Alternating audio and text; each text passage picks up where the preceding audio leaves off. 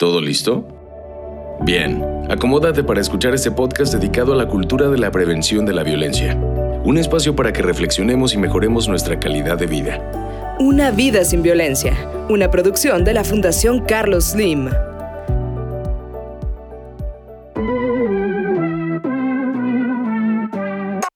Hola, ¿qué tal? Mi nombre es Lucas Tenedo y estoy muy contenta de darte la bienvenida a nuestra tercera temporada de Una vida sin violencia, a la que hemos titulado Te lo cuento con mi historia. En esta temporada escucharemos distintas historias en las que podrás reconocer cómo la violencia se normaliza y se justifica. Hoy hablaremos de la igualdad de género, en particular de la participación en las responsabilidades de crianza y las labores domésticas. Así que, bienvenido o bienvenida. Fíjense que el fin de semana pasado, por fin, logré salir a tomarme un café con una amiga. Y de tanto que no nos poníamos de acuerdo, ya saben, yo sí puedo, yo no puedo, el hijo cancela clases, etcétera, etcétera, pues terminamos justo conversando sobre esto, las razones que nos hicieron aplazar nuestro encuentro todo el tiempo que le dedicamos a nuestras familias, cómo estamos ocupadas haciendo malabares literales y, pues magia para coordinar hijos, escuela, pareja, trabajo, hogar y se nos olvida un poco de salud mental y hasta estar atenta de las necesidades de nuestros padres, ¿no? A veces no nos damos cuenta que en el mejor de los casos, los dos, padre y madre, tenemos que trabajar, ¿no? Porque ya no hay sueldo que alcance, eso nos queda claro a todo el mundo. Y esto complica muchísimo la distribución de los tiempos y de las tareas en la casa, seguro te ha pasado. Y si a esto le sumas la idea que prevalece esto de que las mujeres son las que deben de ser las responsables de las labores en casa, pues estamos asumiendo más responsabilidades de las que la verdad nos corresponden. Y así, pues ni tiempo nos queda justo para lo que decía, ni para pensar, y mucho menos para hacer cosas que nos gustan, ¿no? Llámese ir al gimnasio, eh, emprender un negocio o igual ir respirar y hacernos un tiempecito justo para salir a tomar el café con amigas, ¿no? Qué mal. Yo veo súper necesario y súper importante eh, de construir los roles y estereotipos muy rígidos en los que vivimos las mujeres, pero también los hombres, porque estos generan violencia y desigualdad entre los géneros. Y para complementar esto, tenemos una nueva historia que analizar que se tituló El sueño guajiro de mamá. Y qué mejor que hacerlo con una especialista de lujo. Ella es Tella Román, abogada especialista en género y políticas públicas, con estudios en maestría en derechos humanos. Tella, muchísimas, muchísimas gracias por acompañarnos hoy. Bienvenida. Muchas gracias, Lu. Gracias por la invitación. Gracias a ti por estar aquí. Oye, hace rato hablaba justo de los roles y de los estereotipos de género, ¿no? Pero Tella, para entenderlo mejor, ¿qué son exactamente estos y cómo impactan de manera positiva o negativa la relación que tenemos hombres y mujeres? Claro. Mira, de, entrada me identifiqué muchísimo contigo porque miles de mujeres, miles de mujeres de pronto no tenemos ese espacio para irnos a tomar un café con la amiga de la universidad o con nuestra mejor amiga. Como bien dices, tenemos que hacer malabares para cumplir todas las expectativas que la sociedad espera de nosotras como mujeres, como madres, esposas, hijas, profesionistas, empresarias.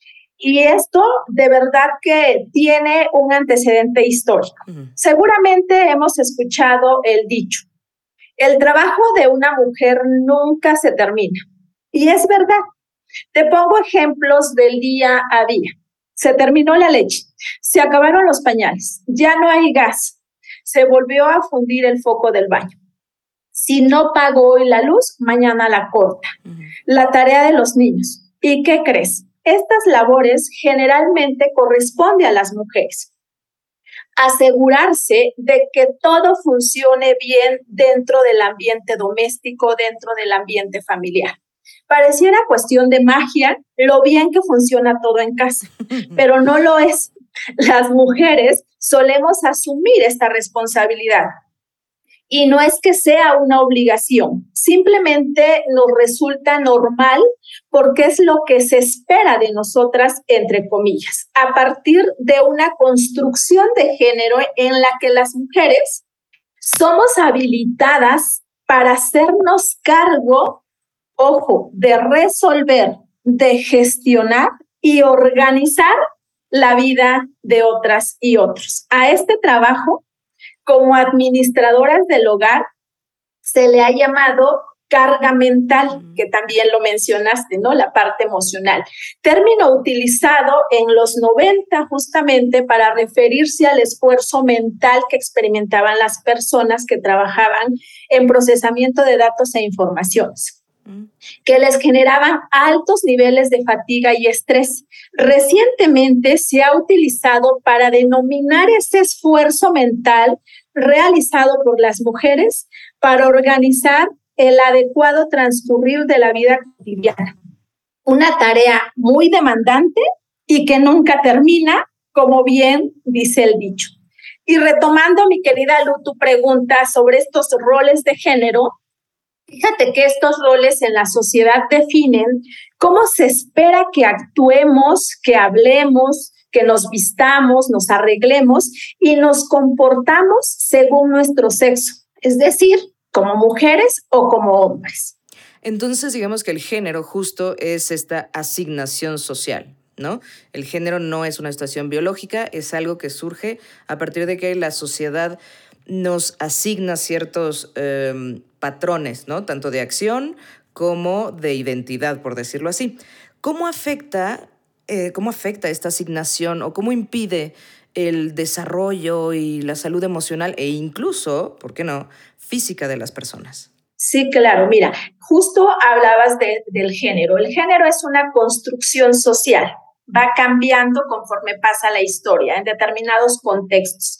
Y también haces mención a esta identidad y asignación de género. Y todo comienza antes de nacer, desde el ultrasonido al saber el sexo de la o el bebé. A partir de que sabemos el sexo, las personas que estamos alrededor del bebé se dan a la tarea de pensar nombres, de imaginar cómo será y qué hará de su vida se toman decisiones aparentemente simples. Se les compra ropa y juguetes, se hacen decoraciones a su habitación, algunos compran los aretes, otros compran los puros, los cigarros que se habrán de regalar el día del nacimiento. Estas acciones y proyecciones dependen si el ser que está por nacer tiene un pene o una vulva. Y a partir de esa distinción se forjan patrones. Luego entonces, fíjate, estos roles de género se enseñan desde pequeñas, desde pequeños, a través de colores de esta asignación de género, de color rosa o azul. Luego, pasado el tiempo, los juguetes le encaminan a lo que será su desempeño a futuro, de acuerdo a las expectativas sociales o a las expectativas de la madre o el padre. Y los juguetes que nos regalan o que nos compraron cuando pequeñas y pequeños eran evidentemente si éramos mujeres o éramos hombres, niñas o niños, ¿cierto? Sí, totalmente. Y también son diferentes los mensajes que estos juguetes nos transmiten, las señales que nos mandan sobre lo que se espera de las niñas y lo que se espera de los niños. Si somos niñas, empezamos a regalar o nos regalaron muñecas, trastecitos. Poco a poco empezamos, ¿qué crees? A barrer, a hacer comida. Sí. Y con esto se inicia nuestro paso de niña a esposa, de niñas a madres, de niñas a adultas, de niñas a responsabilidades de cuidado, porque nos dieron la muñeca, una muñeca de un lado, la otra muñeca del otro lado y la carriola, bueno, tenemos que hacer malabares desde niñas para poder con todas estas actividades. Y si son hombres, se les regala un carrito, una pistola, un avión, robots, dinosaurios, y poco a poco acompañan a papá al trabajo o empieza a ganarse la vida. Y se inicia así su paso de niños a esposos, de niños a padres, de niños a adultos con responsabilidades, porque tendrán que ser proveedores. Proveedores. Fíjate los mensajes que nos dan estos juguetes. Por lo tanto, como sociedad nos, nos corresponde alcanzar esta igualdad, que es el, justamente el título de este programa, siendo conscientes de los roles y estereotipos de género, no fomentando papeles y estereotipos de género. Eh, mejor regalemos juguetes neutros, un juguete neutro que puede ser desde una pelota, desde una bicicleta, regalemos igualdad regalemos juguetes que fomenten la creatividad de las niñas y de los niños y ojo, que no refuercen estos papeles y estereotipos de género en las niñas y en los niños. Pero esto no termina ahí. Porque los estereotipos de género siguen siendo y siguen teniendo un gran impacto en el ámbito profesional, sobre todo de las mujeres. Mira, algunos factores como estos roles de género de los que venimos hablando, las costumbres, los estereotipos, inculcados desde la infancia han impedido que más mujeres elijan carreras relacionadas con la ciencia, la tecnología, la ingeniería, las matemáticas. De modo que vivimos en una sociedad que durante siglos ha colocado a los hombres por encima de las mujeres. Y esa lógica ha organizado las relaciones entre seres humanos. Se nos asignan lugares, espacios, roles, conductas, desde cómo tenemos que comportarnos y hasta formas de expresarnos o movernos de modo diferenciado, de acuerdo a estas características biológicas, que es lo que nos diferencia ¿no? Eh, de hombres y mujeres, mi querida Lu. Entonces, a partir de estas prácticas, contribuimos a mantener un orden social desigual, en donde las mujeres son sometidas y discriminadas y los hombres conservan la posición de dominio en una sociedad o que la sociedad les adjudica. Claro, se nos olvida que somos únicos, ¿no? Que somos diferentes y que no todos cabemos en la misma cajita. Es correcto. ¿no? Que, que, nos van a forzar como si fuéramos este de estos que, elementos de circo, ¿no? Que se meten en una caja así todos doblados y pues no cabemos todos y todas. Entonces, pues sí, la igualdad va sobre pensarnos todos como personas individuales, ¿no? Pues con esta introducción creo que estamos listas, mi querida Tella, para escuchar la primera parte de la historia de El sueño guajiro de mamá. ¿Te late? Perfecto, adelante. Súper. Pues vamos con la historia de Malena.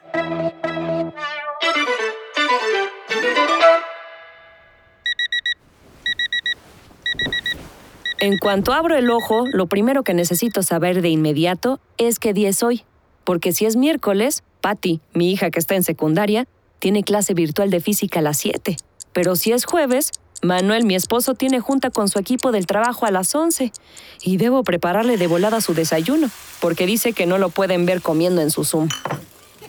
Quienes sí están que ya no se aguantan son mis peques David y Toño. David está en segundo de primaria y Toñito en kinder. Y a los dos les mandan un montonal de tarea.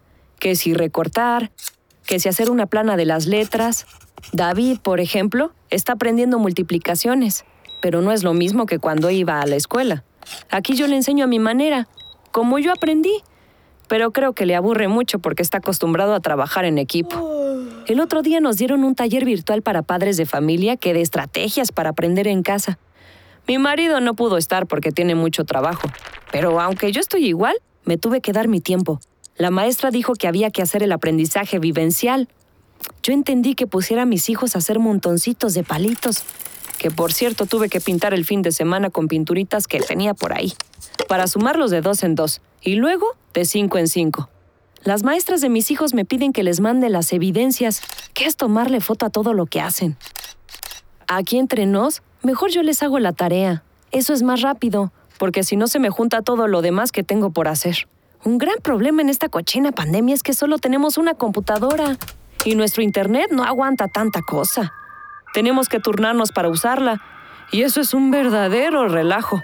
Como todo está muy tenso, el sábado pasado me puse a organizar unos retos en familia. Los motivé, diciéndoles que a lo mejor nos volvíamos ricos y famosos si los subíamos a internet.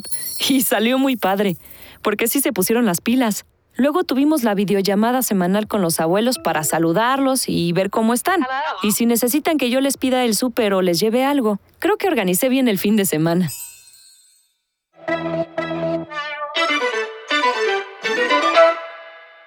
Nos suena conocido, ¿no, querida Tella? Bastante. El día a día de miles de mujeres en nuestro país. Totalmente de acuerdo. Oye, me llama la atención, por ejemplo, que la historia que nos cuenta Malena, eh, justo es esto, refleja la vida de muchísimas mujeres, ¿no?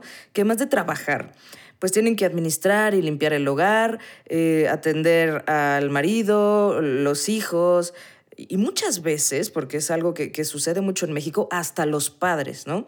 Eh, ya se los comentábamos, ya lo comentábamos al inicio del programa. Te ya sabemos más o menos eh, cuántas mujeres pasan por esta situación, no sé, alguna estadística por ahí, dato, eh, y qué implicaciones o afectaciones tiene esto en el desarrollo de estas mujeres. Claro, por supuesto que sí, mi querida Lu. Fíjate que tenemos datos oficiales de ONU Mujeres, de la Organización Internacional del Trabajo, que en términos de horas dedicadas a la semana en el hogar, tanto a nivel internacional como en nuestro país, fíjate lo interesante, se estima que las mujeres invierten tres veces más horas que los hombres para el desarrollo de las actividades del hogar. Esto se traduce en tiempo y energía que se les quita a las mujeres para avanzar en sus carreras, ganar más dinero o poder emprender como lo desea Malena, ¿no? Claro. Y justo hablar sobre el trabajo doméstico, hablar del trabajo del hogar, es hablar del trabajo no remunerado, desvalorizado e invisibilizado lo que nos lleva directamente a la reflexión nuevamente sobre los roles que les son asignados a las mujeres, donde socialmente les es asignado encargarse del trabajo dentro del hogar, aparte la carga emocional, es decir, el espacio privado, mientras que a los hombres se les posiciona en espacios públicos para la realización de trabajo remunerado, es decir, hay un pago de por medio. Y este trabajo doméstico está vinculado a la elaboración de la comida, y ya Malena nos, nos presentó su caso, lavar la ropa, limpieza general de la casa, el cuidado de los hijos y de las hijas, el cuidado de las personas enfermas, el cuidado de las personas con discapacidad, el cuidado de las personas adultas mayores, incluso el cuidado de animales domésticos. Y a esto le agregamos una mayor carga de trabajo no remunerado con la pandemia, porque aumentó las tareas dentro del hogar. Y este incremento ha recaído en las mujeres a través de las tareas y actividades escolares. Todas estas tareas, todas estas labores enumeradas, aparentemente ¿qué crees? No son trabajo. Sí, claro. La mayoría de las mujeres desarrollamos actividades domésticas en algún momento de nuestras vidas y son socializadas desde la infancia. Por eso me gustó muchísimo que eh, identificáramos eh, estas asignaciones de género, esta identidad de género. Sí, justo me acuerdo yo de niña cuando a mi mamá le preguntaban, este, pues a qué se dedicaba, decía, no, no trabajo, me dedico al hogar. pues trabajas un montón. Tienes cuatro hijos y una casa, ¿no? Sí. Y en ese momento tres perros. Correcto. Pero sí había esta idea que, que no, no trabajaba. Eh, que no es cierto, ¿no? Pero bueno, oye, Malena, yo tengo una duda, porque tengo, por ejemplo, una amiga muy, muy, muy, muy querida, este, que trabajó mucho tiempo, etcétera, y en algún momento se casó, tuvo sus hijos y decidió asumir el trabajo de casa. ¿Qué pasa con estas personas? ¿Está, está mal otorgar este rol? ¿Está mal que digamos, pues también se vale eh, decidir conscientemente asumirlo? A veces nos pisamos, ¿no? En esta onda de, de, de no, tenemos el derecho de, pues también de decidir esto, ¿no? Claro, por supuesto. De hecho, hay mujeres que disfrutan estar en casa. Hay mujeres que disfrutan estar con sus hijas y sus hijos y qué bueno. Tengo amigas profesionistas que hacen un alto en sus carreras, que hacen un alto en sus empleos para estar con sus hijos e hijas. Y es muy válido mientras sea su decisión, que también lo dijiste. Porque entre las mujeres que desean o necesitan trabajar, fíjate, no lo hacen. 51% todavía dice que se debe a que no tienen con quién dejar a sus hijos, quien cuide a sus hijos para que estas mujeres se reincorporen a su trabajo. Entonces, también genera conflictos. Pero también hay muchas mujeres, fíjate, que viven estos dilemas psicoemocionales en los espacios profesionales.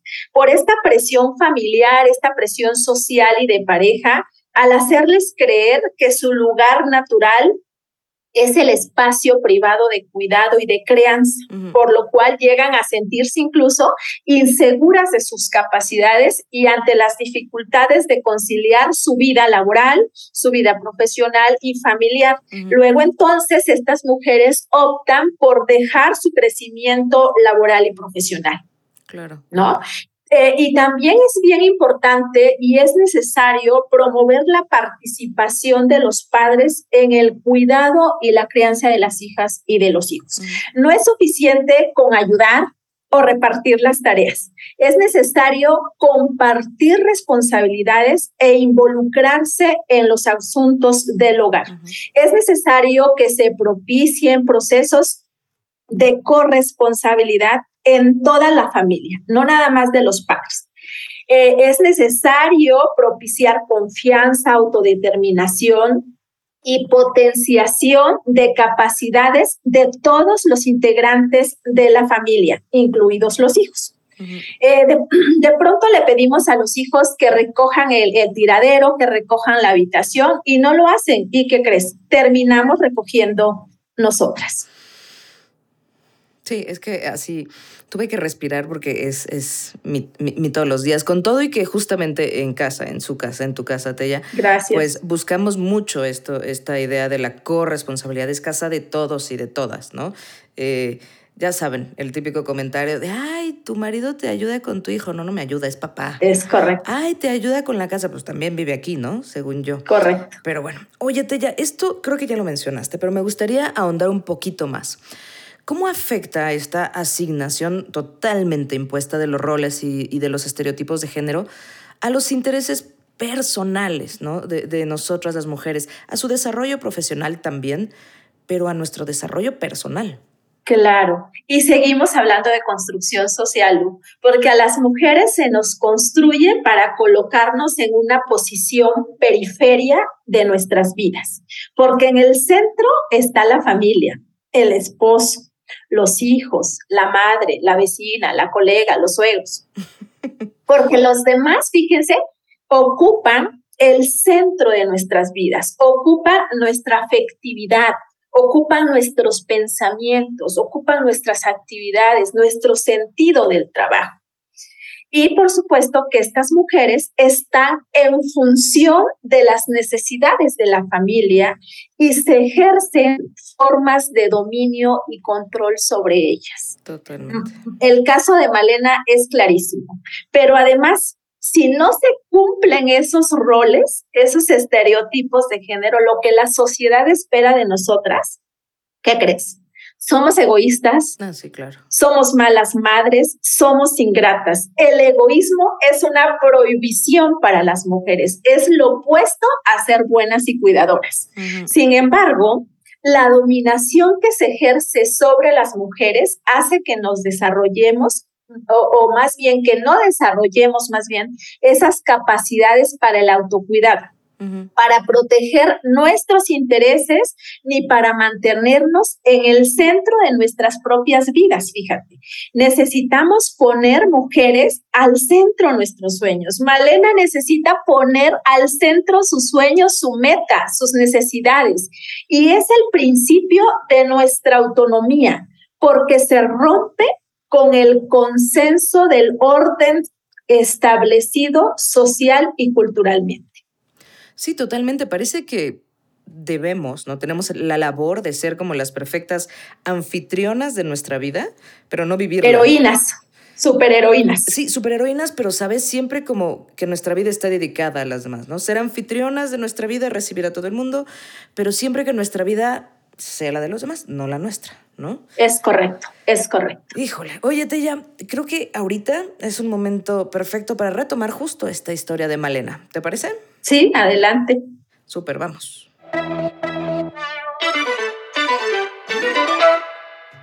Ay, lo que más extraño de mi vida antes de este virus es ir a mis clases de cosmética natural los sábados en la mañana, cuando Manuel se quedaba con los niños. Me ilusionaba tanto aprender y poner un negocito. Ya me veía yo con mi tiendita vendiendo puras cosas naturales para el cuidado de la piel. Ya sé, ya sé que son puros sueños guajiros y que mi responsabilidad es atender mi familia y mi trabajo.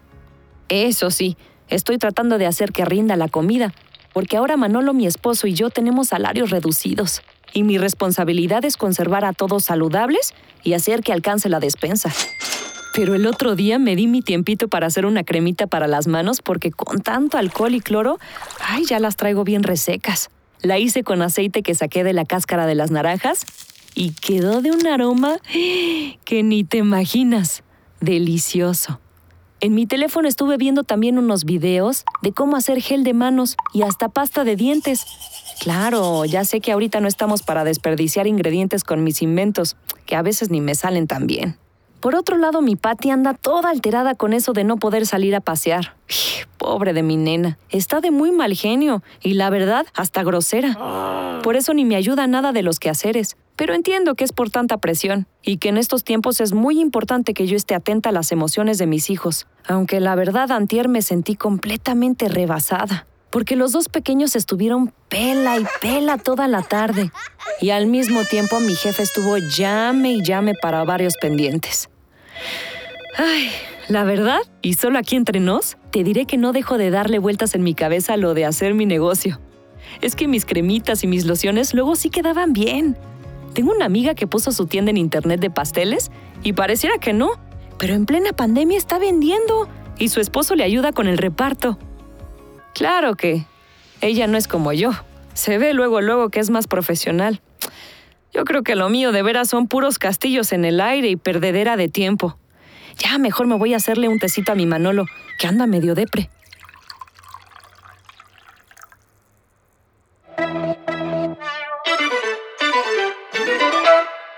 Híjole, esta última parte, qué duro, ¿eh? O sea, se vale que él esté depre y que yo lo atienda. Es correcto. Pero cualquier cosa es mi sueño guajiro y yo no valgo la pena. Hijo, qué duro, ¿no? Es correcto. Ella en la periferia y todos los demás al centro. Totalmente. Oye, eh, Tella, eh, está claro, digo, me, gusta escuchar que Malena es una mujer que tiene deseos ¿no? y, aspiraciones personales. Eh, este sueño que por desgracia ella misma califica como, como guajiro de poner su negocio de cosméticos, ¿por qué ella acepta únicamente, sin culpa, porque la culpa vaya que está eh, como, como, como, marcador de género con las mujeres, por desgracia, eh, ¿por qué acepta sin culpa eh, realizar los roles establecidos socialmente para las mujeres? ¿Será que busca justo este reconocimiento social? ¿Por qué las mujeres en general dejamos nuestros intereses y, como dices, nos vamos a la periferia de nuestra vida? Fíjate, lo que pasa es que desde pequeñas somos educadas para ser madres todopoderosas. Aquí está la clave, en esta construcción social, en esta asignación, en esta identidad, en estos roles y en estos estereotipos de género. La cocina, la limpieza y el cuidado son habilidades básicas para la vida y no son roles exclusivos de las mujeres. Las mujeres no tenemos información de cómo limpiar un baño en las neuronas. ¿Estás de acuerdo? Totalmente. Y fíjate, fíjate cómo organismos internacionales como la Comisión Económica de América Latina y el Caribe, que depende de la ONU, ha reconocido que uno de los mayores desafíos de la región de nuestro país es la reorganización social de los cuidados para alcanzar la plena corresponsabilidad entre el Estado, los mercados y las familias. Y con el tiempo, algunos hombres, si bien es cierto, han comenzado a encargarse del trabajo en casa, pero sigue, sigue sin o seguimos sin lograr esa igualdad. Y cuando sucede, es común escuchar comentarios como que nos hacen el favor, nos echan la mano o nos ayudan. ¿No? Pero ojo, nadie ayuda a su madre o a su esposa en las tareas del hogar. Si tu pareja dice, yo te ayudo, ojo, hay que aclararle que no es ayuda. colaborar en la casa es una tarea compartida, es un trabajo colectivo, porque en la casa vivimos todas y todos, ¿verdad, Lu? Totalmente de acuerdo. Sí, totalmente de acuerdo. Y como dices, así como nosotras las mujeres no tenemos este, metida la información de cómo limpiar el baño y lo aprendimos, pues así lo puede aprender cualquier persona. Es correcto. O sea, eh, regresando un poquito a, esto con lo que abrí, porque híjole, cómo me marcó, ¿no? Las actitudes y acciones, ¿no? Eh, e incluso las omisiones que hace Malena eh, de justificar por qué no puede llevar a cabo sus sueños. ¡Ay, qué dolorosas están! O sea, te digo, hasta esta parte de él sí se vale, ¿no? Que se deprima. Em, claro hay violencia, ¿no? Hacia, hacia ella misma. Puede generar, esto, esto, es, esto es una violencia directa hacia ella misma, ¿no? Por supuesto. De hecho, eh, una de las consecuencias de la desigualdad, pues es la violencia ejercida en contra de las mujeres, porque incluso eh, en el ámbito laboral no nos pagan igual. Nosotras tenemos que trabajar 15 meses para ganar lo que ellos ganan en 12 meses tenemos que trabajar tres meses más, imagínate, en el ámbito laboral. Ahora, en la parte doméstica tenemos que, eh, o trabajamos tres veces más que ellos. Entonces, por supuesto que se reducen nuestras posibilidades de emprender un negocio, de emprender el negocio de las cremitas que se me antojaron, ¿no? De la loción que tanto habla Malena, que por supuesto puede cumplir su, su sueño, su meta, si se organizan, si hay una corresponsabilidad. Claro. Y, y, esto, fíjate, que tiene que ver con, con esta división sexual del trabajo. A mí lo que me preocupa, y siempre me ha preocupado, eh, en general es que, ya dijimos, ¿no? Está la violencia emocional, ¿no? De, que incluso te generan, te, te, guía hacia la culpa, ¿no? Mala madre, mala esposa, mala mujer, tal cual. Sí. ¿No? Em, las mujeres entonces pues nos limitamos y entonces luego no tenemos ni experiencia laboral, no nos desarrollamos personalmente, tenemos serios problemas emocionales y, este, y psicológicos, por qué no decirlo, pero también hay una parte bien importante de, de, violencia económica, ¿no? O sea, no nos desarrollamos, hay alguna situación, incluso de separación o no se quiera viudez, etcétera, etcétera, y las mujeres al apartarnos de este ámbito económico, ahora sí que nos quedamos pues con las manos vacías y además con la responsabilidad de familia, casa, etcétera, etcétera. Entonces se te va el, comillas, comillas, proveedor y como a ti te limitaron, pues la violencia económica. Y esto es si se va, ya no digamos cuando se nos violenta, eh, digamos que de manera consciente hacia, hacia limitarnos, ¿no? El acceso al, al pues al dinero y a los bienes económicos. Claro, de hecho, el hecho de que ganemos em, menos las mujeres es una forma de violencia económica, clarísima, es una desigualdad y el Estado tiene que intervenir. Claro. Oye, ¿y qué tendríamos que hacer o cómo tendríamos que hacerle las mujeres para justo salirnos de esta periferia, tomar el camión y meternos al centro de nuestra vida? Eh, no dejar aparcados esos pues, deseos, intereses, etcétera, o poder lograr eh, balancearlo. Claro, primero que la división sexual del trabajo es la base sobre la que se cimienta el trabajo de cuidados. Fíjate, se da como resultado de una organización social de cuidado injusta, con consecuencias negativas, ya la señalaste, para mujeres y niñas en términos de derechos y de logro de su autonomía física, de su autonomía económica. Y para construir esta autonomía de las mujeres necesitamos resignificar el trabajo de las mujeres y lo que se obtiene de ese trabajo Fíjate, la autonomía se construye al aplicar los esfuerzos vitales en primer lugar para satisfacer las necesidades propias. Entonces, empecemos por ver cuáles son nuestras necesidades. Es decir, para ser autónomas necesitamos redefinir nuestra vida en torno a nosotras mismas, colocarnos al centro de nuestras vidas. Desarrollar esta autonomía de la que venimos hablando será muy posiblemente un conflicto Sí, porque implica cambios en las relaciones de poder en nuestros círculos familiares. ¿Por qué? porque te, se, podrá, se pondrá Malena en el centro de su vida. Y no estará sirviendo a todo el mundo. E, exacto. Entonces, ¿qué tenemos que hacer? Empieza por tener una charla con tu familia. Identifica las necesidades de cuidado y las responsabilidades domésticas. Considera y analiza tus fortalezas cuando compartas responsabilidades de cuidado. Organiza las actividades domésticas mediante una lista de tareas. Desde poner la mesa hasta cocinar. Alienta a las niñas y a los niños a colaborar por igual en tareas domésticas. Porque justo en esta pandemia profundizó las brechas de género, que atentan contra la autonomía de las mujeres. En este sentido, se estima un retroceso, o sea, aparte de que veníamos avanzando muy poquito, hay un retroceso con esta pandemia de hasta 10 años en los niveles de ocupación laboral por parte de las mujeres en América Latina y el Caribe, de acuerdo a la CEPAL. Fíjate, en América Latina, por cada cinco empleos perdidos, cuatro son de mujeres, dos de ellos jefas de familia quienes se quedan sin empleo.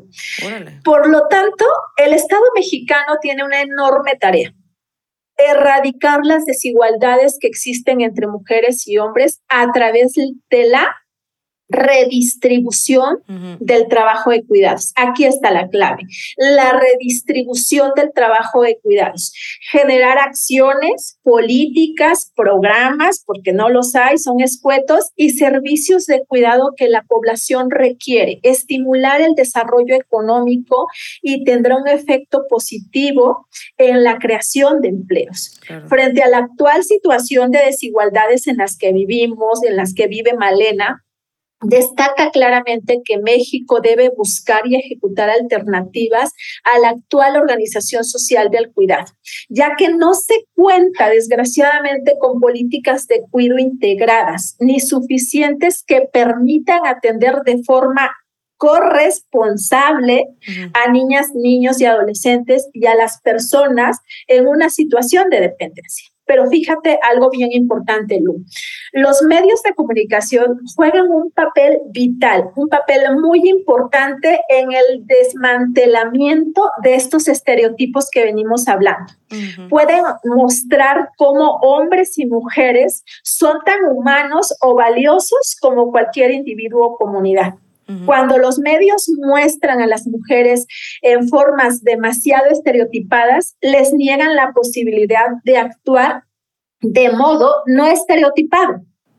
Por el enorme poder institucional que tienen en la sociedad, los medios, es importante que promuevan la dignidad y una ética de respeto hacia las personas. Y y que también, fíjate, nombren e identifiquen los estereotipos negativos para mostrar con ello de qué manera la sociedad llega a etiquetar y a marginar a las personas y a promover prácticas discriminatorias.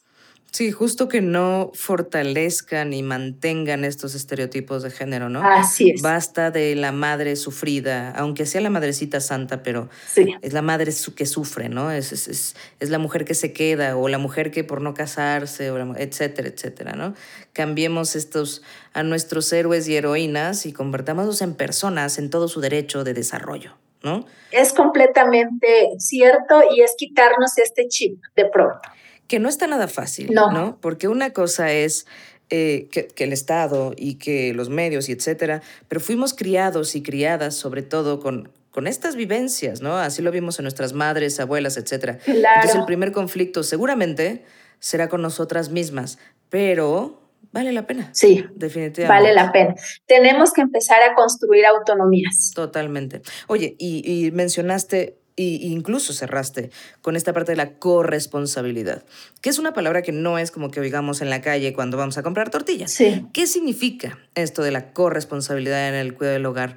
¿Y qué puedo hacer ahorita? Nos dijiste, hagan una lista de tareas, que ya lo anoté y voy a empezar a hacerla. Es correcto. Pero ¿qué otras cosas puedo hacer para lograrlo? Claro, mira, primero, con relación al término de corresponsabilidad, este término se refiere al reparto equilibrado de las responsabilidades domésticas entre las mujeres y los hombres y la familia. Tiene por objeto reflexionar estos roles y el uso del tiempo para lograr una distribución justa en las actividades vinculadas a la reproducción humana.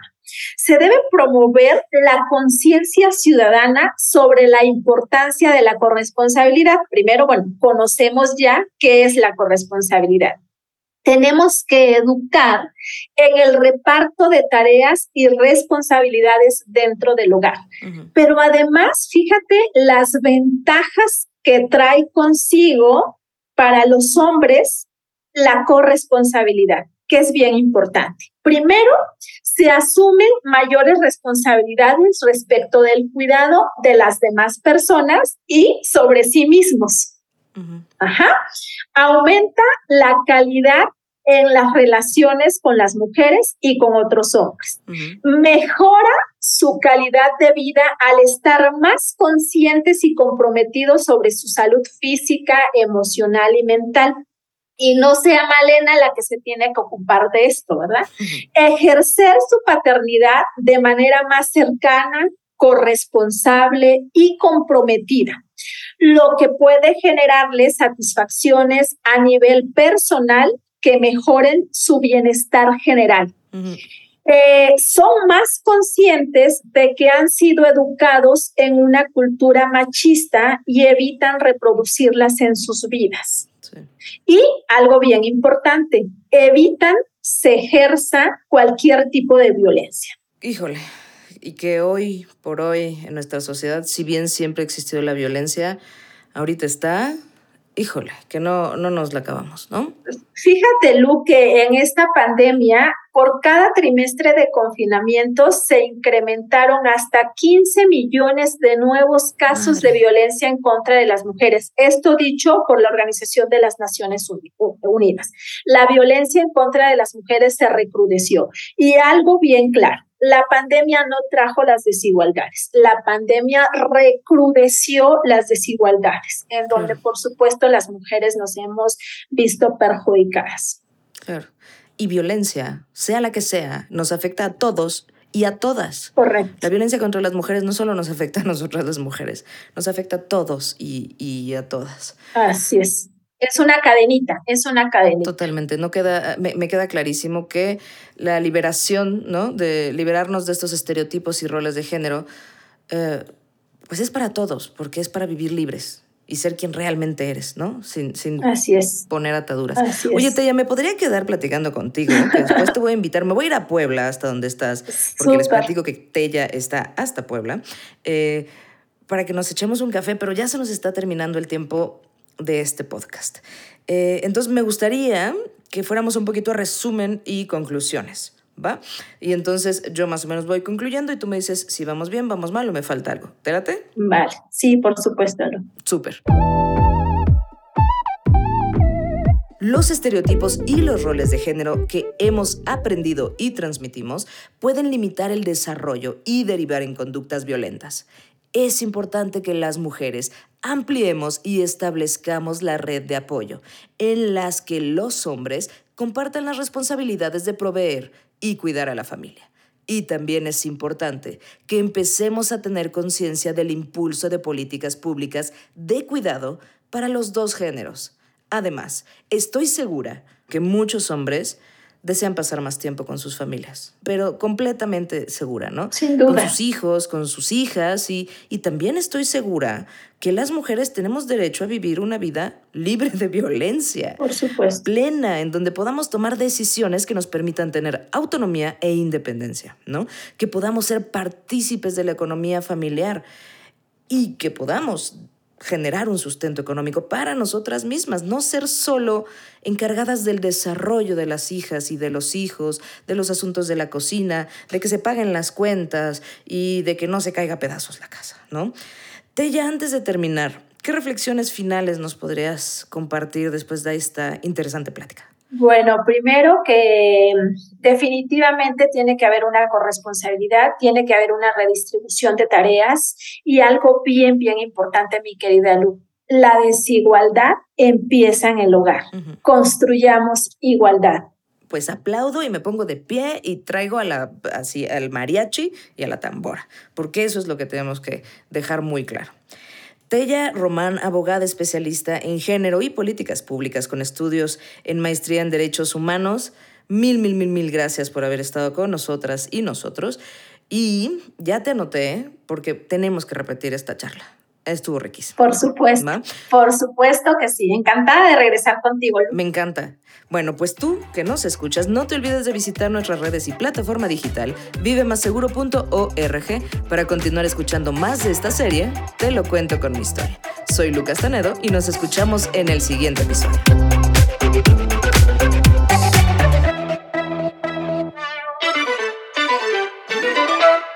Esta es una producción de la Fundación Carlos Slim. Las opiniones vertidas en este programa pueden no reflejar necesariamente el punto de vista de la Fundación Carlos Slim. Muchas gracias por escuchar este episodio. Recuerda que vivir una vida sin violencia está en las manos de todos y todas. Una vida sin violencia, una producción de la Fundación Carlos Slim.